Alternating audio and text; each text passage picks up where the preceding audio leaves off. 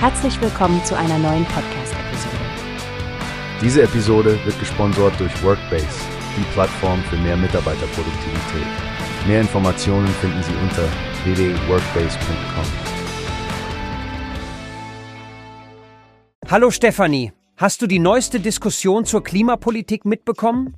Die Naturstrom AG hat ja eine Umfrage gemacht, wo rauskam, dass eine deutliche Mehrheit der Leute für ein Klimageld ist. Ja, Frank, das finde ich auch interessant. Vor allem jetzt, wo der Klimastreik von Fridays for Future und wer.de ansteht. Die Umfrage zeigt ja, dass Klimaschutz nicht nur eine Umweltfrage ist, sondern auch eine soziale. Genau. Der Vorstandsvorsitzende von Naturstrom, Oliver Hummel, hat das ja betont.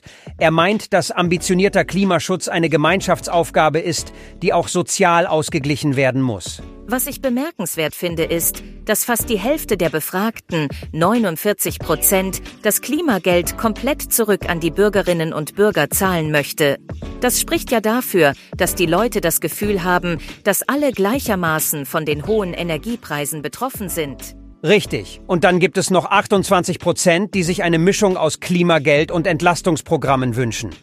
Aber Stefanie, wie denkst du über die Art der Auszahlung? Da gab es unterschiedliche Meinungen. Ja, da ist die Sache komplizierter. 42 Prozent bevorzugen eine Pauschale für jeden, während 36 Prozent eine Staffelung nach sozialen Kriterien besser fänden. Und ein kleiner Teil, also 12 Prozent, will das Geld nur für einkommensschwache Haushalte reservieren. Ich denke, das zeigt gut, wie schwierig es ist, einen gerechten Weg zu finden, der für alle passt. Die Regierung hat ja mit der Strompreisbremse und der Abschaffung der EEG-Umlage schon einiges unternommen. Das Klimageld wäre eine weitere Maßnahme, um die Bürger zu unterstützen. Hummel von der Naturstrom AG macht ja Druck auf die Ampelkoalition. Sie sollen ihr Wort halten und mit der Auszahlung noch in dieser Legislaturperiode beginnen. Ich meine, die CO2-Preise steigen planmäßig und wenn die Leute kein Vertrauen in die Klimaschutzmaßnahmen haben, könnte die Akzeptanz sinken. Du hast absolut recht. Und er ist da ja nicht allein. Diese Forderung wurde ja schon von großen Sozial- und Umweltverbänden wie dem BUND oder der Diakonie unterstützt. Ich bin gespannt, wie das weitergeht.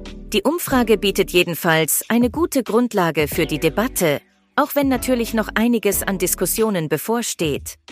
Die hast du gehört? Es gibt eine Plattform, die wir probieren sollen. Workbase heißt die, hört dir das an. Mehr Produktivität für jeden Mann. Werbung dieser Podcast wird gesponsert von Workbase. Mehr Mitarbeiterproduktivität, hört euch das an. Auf www.workbase.com findest du alles, was du brauchst.